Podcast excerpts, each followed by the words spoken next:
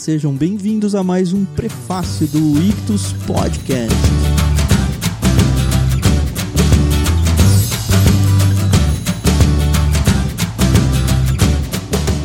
Lembra que você pode interagir com a gente usando a hashtag IctusPodcast e ouvir outros episódios acessando o nosso site ictus.com.br. Lembrando que Ictus a gente escreve I-C-H-T-H de Tiago, U-S. Ou procurar por Ictus Podcast na sua plataforma de podcasts favoritos. Eu sou o Thiago André Monteiro, o vulgo Tan, e eu estou aqui com a minha amiga Carol. Oi, Carol. Oi, Thiago. Oi, pessoal. Sejam muito bem-vindos. Bora lá. Lembrando que todos os programas que a gente tem, a gente faz uma brincadeira chamada dicionário. Nessa brincadeira, cada um de nós desafia o outro participante a usar ao longo do programa uma palavra nova. Normalmente a gente descobriu ela nas nossas leituras. E aí a gente desafia a pessoa. E esse desafiado então tem que usar essa palavra com o seu sentido correto, senão não vale, dentro do contexto da conversa. Se você ainda não é associado do nosso clube literário, o Clube Ictus, você pode usar qualquer uma dessas palavras que a gente vai usar nesse programa como código de cupom de desconto. E aí então você vai receber 10% na sua primeira mensalidade em qualquer um dos nossos planos. Acesse clubeictus.com.br e conheça todos os planos que a gente oferece por lá. Mas tem um detalhe, hein, pessoal? Esses códigos de desconto só vão ser válidos até que o nosso próximo episódio do Ictus Podcast entre no ar. Então fique atento para ver o dia da publicação e se tem algum programa novo. Você pode procurar o último programa e achar qual é o código de cupom de desconto válido para essa semana. Beleza? Vamos lá? Bora lá. No prefácio, a gente apresenta alguns livros para vocês. Normalmente a Carol vai tentar me convencer a ler alguns livros que marcaram a vida dela e eu vou tentar convencer ela a ler alguns livros que marcaram a minha vida. Mas assim, pode ficar bem tranquilo, porque é só uma apresentaçãozinha de leve, a gente não vai ter spoilers do livro, o máximo que a gente vai fazer é ambientar, contar o início do livro para que você fique com vontade ou não de ler esse livro. E não esquece de contar pra gente nas suas redes sociais usando a hashtag IctusPodcast se você já leu esse livro, se você ficou com vontade de ler, se você quer indicar algum outro livro. Essa hashtag existe para você usar, tá bom?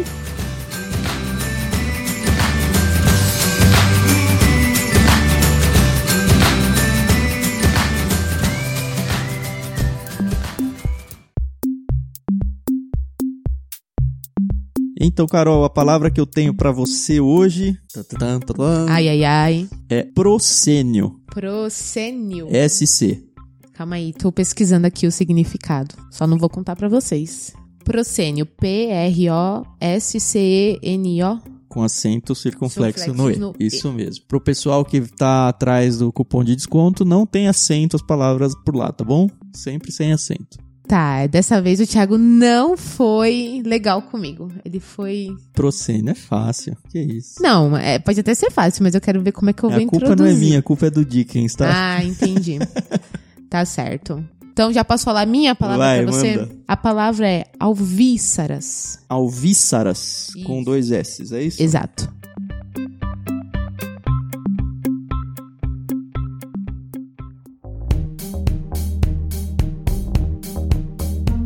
E aí, Carol, o que, que você tem pra mim hoje? Gente, o Thiago falou assim pra mim, olha, na próxima gravação, traga alguns livros pra você falar deles pra mim. E aí eu tava lá na minha estante hoje, que não é tão grande como eu gostaria, mas estamos caminhando. Ainda, ainda. É, exatamente. Daqui e a aí, pouco você vai ter um problema em casa. Uh, já Que é- tem um problema. Eu já perdi o, o meu escritório pro quarto do bebê e agora eu tô perdendo a sala.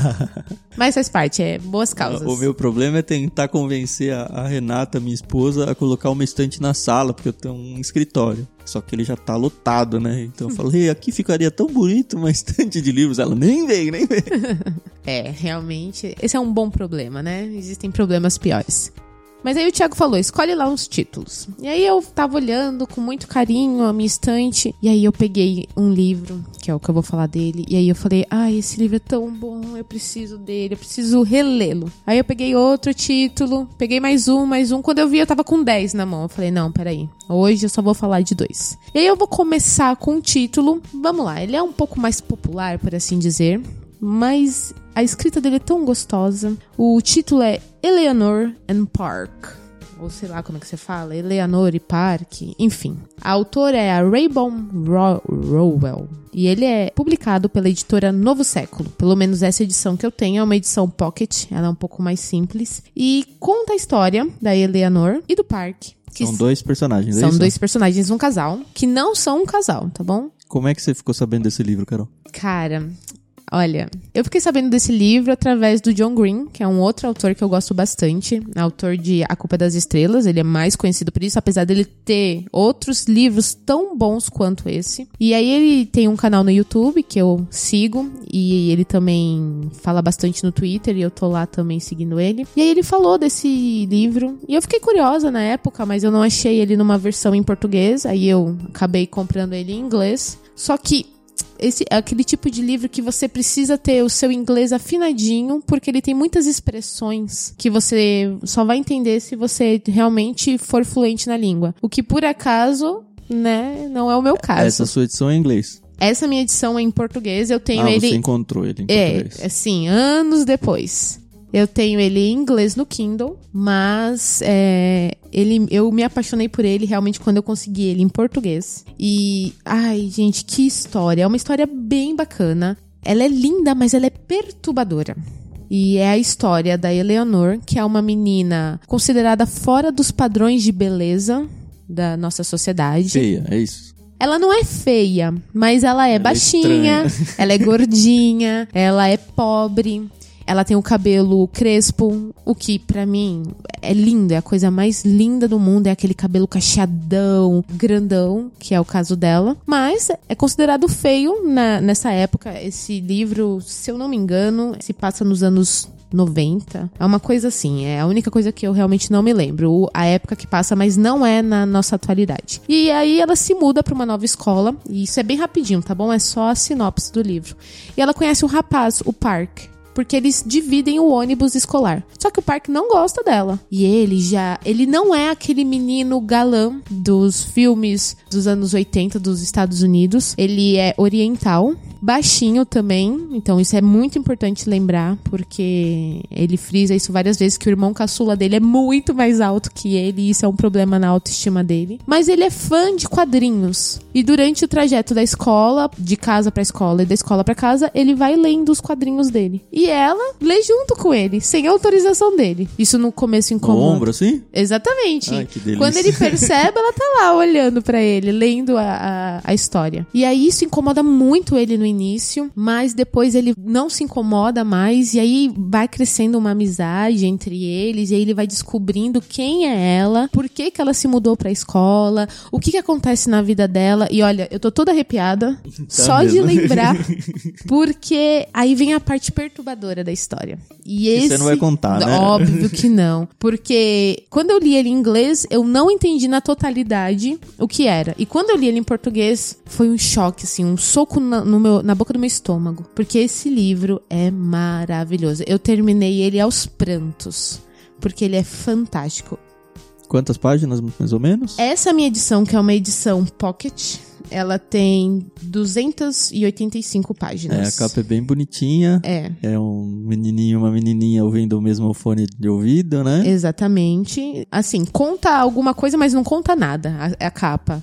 Como e... capas boas, né? Exatamente. É um best-seller do New York Times e, gente, vale muito a pena. Ele foi publicado em 2013. Então, assim, é um livro relativamente recente e esse é um tesourinho. Depois que vocês lerem esse livro, me conta lá o que vocês acharam.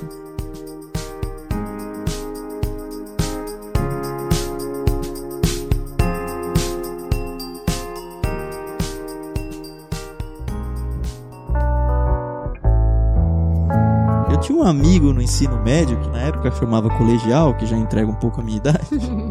o Eduardo Esquiavo. Infelizmente eu perdi contato com ele. Se o Eduardo estiver ouvindo isso daqui, manda um salve pra nós aí, Eduardo. Vai ser muito legal rever você. Mas enfim, ele gostava de escalar paredes de costão, essas coisas assim. Não escalar de montanha. Entendi. A gente até teve uma vez que a gente foi uma escalada num shopping. Eu lembro da dor que eu sentia no braço. Eu não conseguia erguer o braço pra segurar o volante do carro para ir para casa. Foi um terror.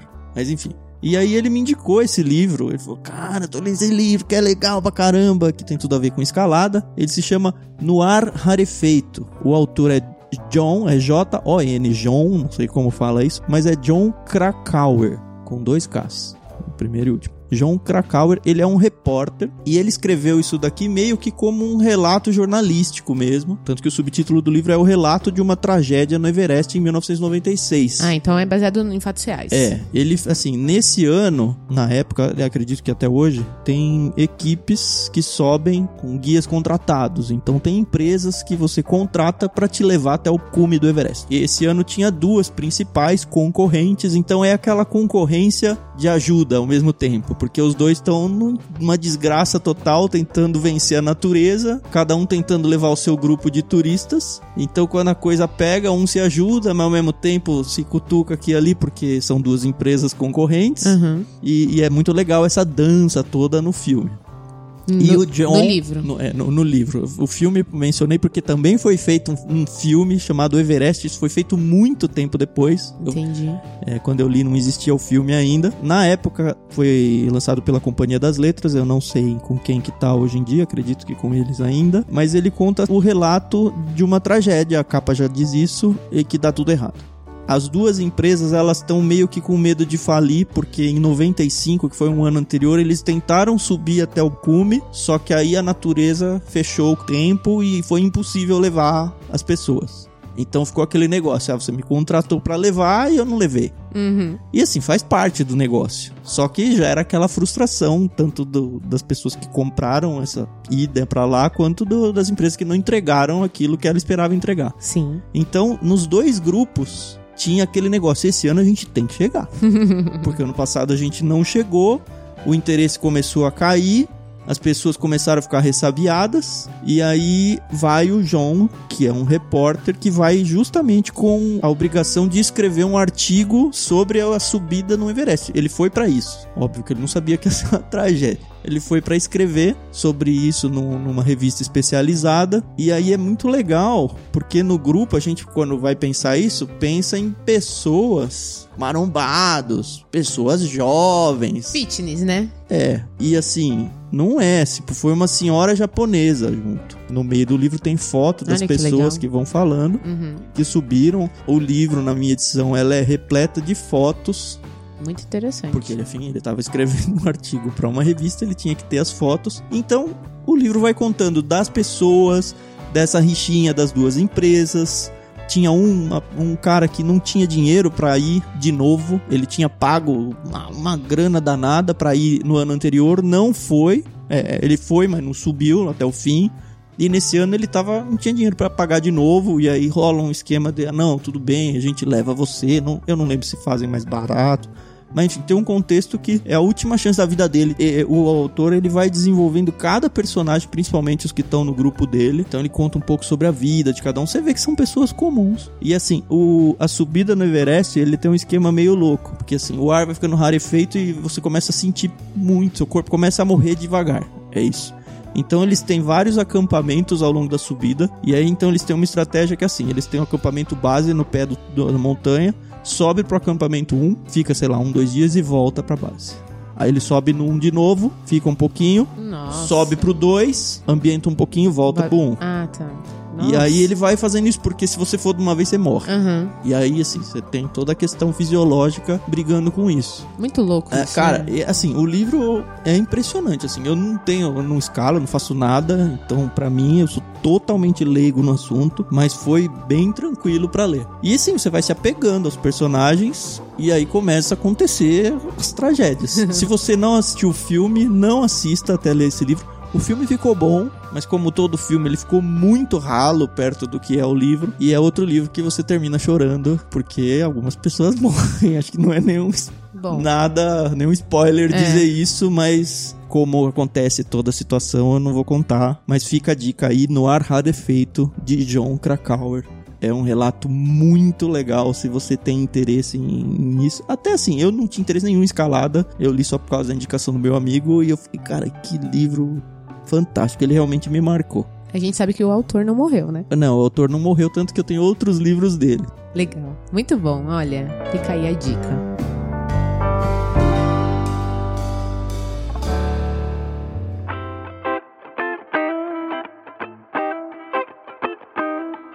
Tem um outro livro pra indicar. Como vocês sabem, aqui no Clube Ictus a gente costuma ler de tudo. Tem livro cristão, sim, escrito por cristãos, para cristãos, para não cristãos, enfim, tem de tudo. Além de gostar de ler, eu gosto de ir ao cinema ou de consumir filmes de um modo geral. Sou muito mais de filme do que de séries, mas enfim. Existe um filme protagonizado por uma das minhas atrizes favoritas, a Rachel McAdams, que em português ficou para sempre. Ela é casada com o China Tatum. Para sempre é o nome do livro, é isso? É o nome do livro e do filme. Em inglês é The Vows, mas em português, tanto o livro quanto o filme ficou para sempre. No filme, ela é casada com o China Tatum. E aí, eu provavelmente estou falando o nome dele errado, mas. Seu nome de um ator? É, o ator de. Ele fez. Ai, sei lá o que, que ele fez. Ele é galanzinho aí de Hollywood. Enfim, eu gosto muito dela, da Rachel McAdams. Então a gente foi assistir esse filme alguns anos atrás. Eu ainda namorava, hoje o meu marido, o Fernando, e eu fiquei encantada com a história, porque isso também não é o spoiler, é a sinopse do filme. Eles são casados e ela sofre um acidente onde ela perde a memória. E na verdade ela perde uma memória recente. Esse não é aquele filme do Adam Sandler? Não, pelo contrário, esse aqui é muito melhor do que aquele. é mais engraçado, não? Não, esse é baseado também numa história real. Ela esquece que ela é casada com ele e ele quer reconquistá-la. Então ele faz de tudo pra poder reconquistá-la. E aí vai passando o filme, vão acontecendo alguns pontos. E aí tem o final, que pra mim é muito justo, o final. Não é considerado talvez um final feliz, daqueles como a gente tá acostumado e viveram felizes para sempre. E aí depois a gente descobriu que era baseado numa história verídica. E que tinha um livro. Os autores são o Kim e Cricket Carpenter, que são o casal que realmente viveu essa história, que na verdade vive até hoje. Ela, até hoje, não recuperou a memória do momento em que ela se casou com ele. E aí, é, o, o livro é narrado pelo marido, o Kim, e ele conta desde o momento em que ele se apaixonou por ela. E eu achei muito legal, porque ele se apaixonou pr- primeiro pela voz dela. Ela era uma vendedora Que legal. via Ó, o telemarketing. pessoal que tá ouvindo a gente, eu sou casado e a Carol também é casada. Exatamente. E aí ela, ele ouviu a voz dela, se apaixonou pela voz dela e começou a ir atrás pra conseguir falar com ela. Então eles finalmente se encontraram, se apaixonaram, se casaram e alguns anos depois ela sofreu esse acidente. E aí, a partir do momento do acidente, o livro é bem diferente, bem diferente do filme, Essa tá era a bom? minha pergunta, se você não perdeu muito em ter visto o filme primeiro. Não, não perdi, porque no próprio livro ele fala que o livro foi escrito depois do filme. Ele fala, ai, a gente assistiu o filme e a gente ficou, é, não é bem assim que as coisas aconteceram, mas a gente entende que as coisas têm que ser assim para serem até mais emocionantes. Só que a história deles é fantástica, gente. É, mobilizou os Estados Unidos na época do acidente. Ela, como eu falei, não lembra dessa época até hoje, mas eles estão casados até hoje, têm filhos, e isso não é spoiler, tá bom? Porque se você assistiu o filme, no final conta, mostra fotos e conta como eles estão. Fulano se casou e foi pro Arizona. Exatamente. e hoje deputado, é rico, é, exatamente. Mas é uma história muito gostosa de ler. Se você acredita em amor verdadeiro, em alma gêmea, etc e tal, esse é um livro bom pra você. Se você não acredita, também é bom pra você Mas começar é a livro de acreditar. menininha? Não é livro de menininha. Hoje eu não trouxe livro de menininha. Olha que interessante, os livros... Mas a capa é de menininha. É, é, infelizmente é a um homem e adaptação for do cinema. em público, você tem que pôr alguma coisa. É, não, esse aqui é pra ler assim antes de ir dormir, porque você vai dar uma choradinha, então você vai ficar meio inchado. Mas esse livro é fantástico, então tá aí. Esse foi publicado pela editora Novo Conceito. Os autores são o casal, mas a história principalmente é narrada pelo marido, o Kim. Então fica aí a dica para sempre. E aí o subtítulo do livro é a história que inspirou o filme.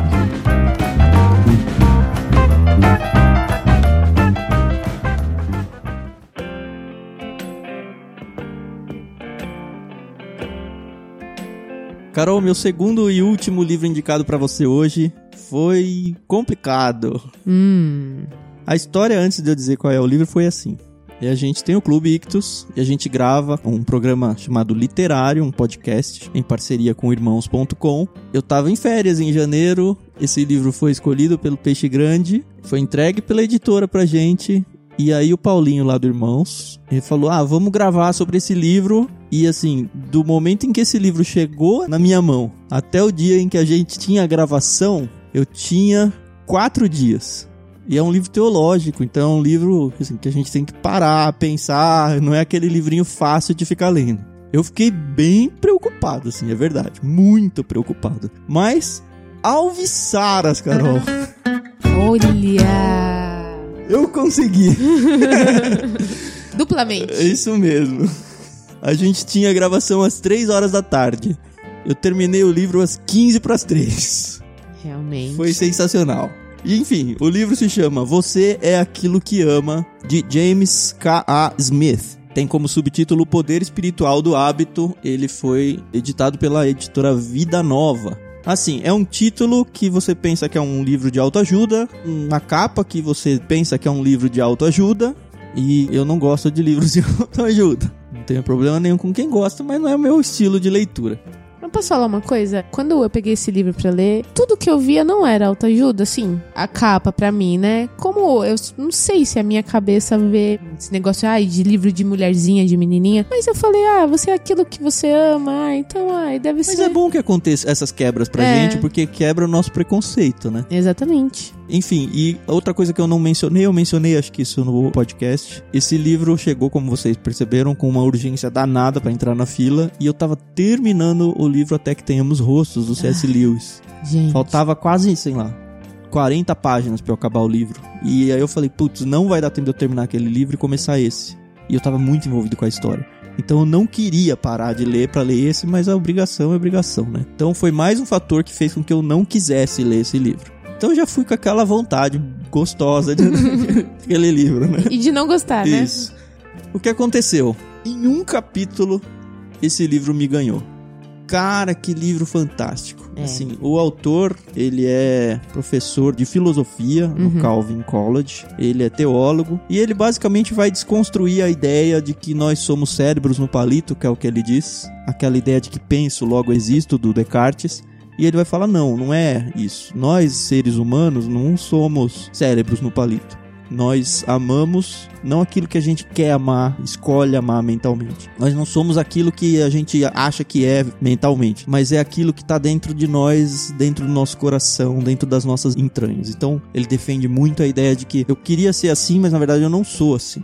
Ou eu queria gostar de alguma coisa, mas se eu tiver um teste, ele até propõe esse teste, é legal. Se eu tiver um teste para mostrar para mim mesmo do que, que eu gosto, talvez eu não passe nesse teste. Porque eu vou falar que eu gosto de A, mas na verdade o teste vai mostrar que eu gosto.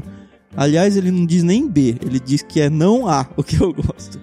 E nós que somos cristãos ficamos um pouquinho preocupados com isso, porque a gente defende a ideia que não, nós amamos a Cristo. Escolha uma coisa para sua vida, você vai tentar envolver alguma coisa de Deus. Só que se for vasculhar de verdade, talvez Deus nem esteja na sua conta. E ele vai pegar um pouco isso, tentar desconstruir então um pouco essa ideia, convencer a gente de que eu sou não aquilo que eu penso, mas aquilo que eu amo, e dar várias dicas de como que a gente faz para transformar isso e vou dar um exemplo estúpido aqui, mas no nosso contexto, eu sei que eu deveria gostar de ler, mas eu não gosto de ler. Como que eu faço para gostar de ler? Se eu sei que o certo é eu gostar de ler. E aí você põe qualquer ação aí ou qualquer coisa que você acha que deveria ser e não é de verdade no seu âmago. Então fica a dica aí. Não tem nem por que eu ficar entrando muito profundamente nesse livro, porque a gente tem o literário lá, onde a gente conversa tanto com o pessoal do Irmãos quanto mais dois participantes lá. E foi um bate-papo muito bacana. A gente foi muito mais fundo nesse livro, mas fica a dica aí, Vida Nova, você é aquilo que ama de James K. A. Smith.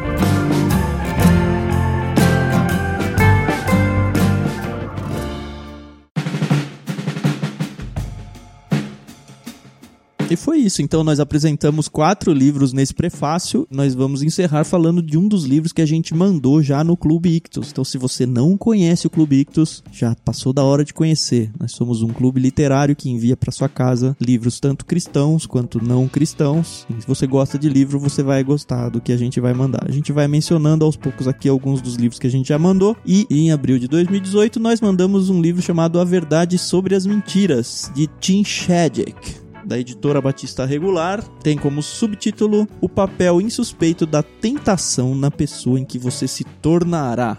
Parece ser um subtítulo muito complicado, mas não é. Esse aqui, na verdade, é um relato do pastor Tim que vai falar sobre como a verdade do evangelho surgiu na vida dele e de como, mesmo sendo conhecedor da palavra, ele não conseguia se libertar de pecados escravizantes, sabe? Então, ele fala de como primeiro foi chato para ele ter que ir até a igreja e ele só foi depois que uma amiga dele encheu as paciências dele. Mas quando ele tava lá, como foi importante para ele ouvir do evangelho. Mas, mesmo sendo conhecedor da palavra, como era difícil para ele ser um cristão. E que como mesmo dentro do seminário, ele passou por situações onde ele percebia que a verdade era uma mentira na vida dele. A verdade que diz a verdade do evangelho, é isso, né? Isso, dentro da vida dele. E aí ele conta, ele dá diversos exemplos de como ele viveu até chegar finalmente a um ponto de que, ok, eu tenho que mudar. E aí ele fala muito da tentação. No caso dele era drogas, rock and roll, uma vida libertina.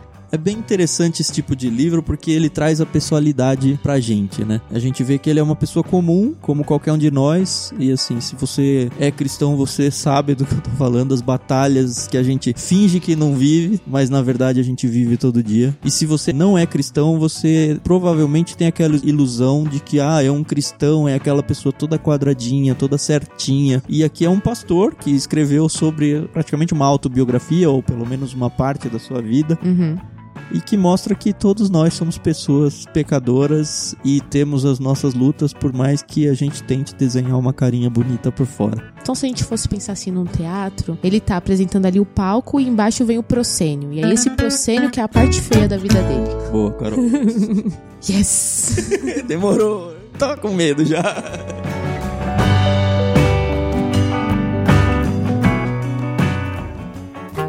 Pois é, pessoal. Então essas são as nossas indicações do programa de hoje. A gente espera que vocês tenham curtido cada uma delas. Se vocês já leram, querem ler ou tem outra indicação, é só usar a hashtag IctusPodcast e deixar a sua indicação, que a gente vai ler com o maior prazer. E não esqueça das duas palavras que a gente usou hoje, elas servem como cupom de desconto até que o próximo programa vá ao ar no Clube Ictus. Escolha então no clubeictus.com.br o plano que mais interessa para você, assine e ganhe 10% de desconto na sua primeira mensalidade. Até a próxima. Valeu, pessoal. Até mais.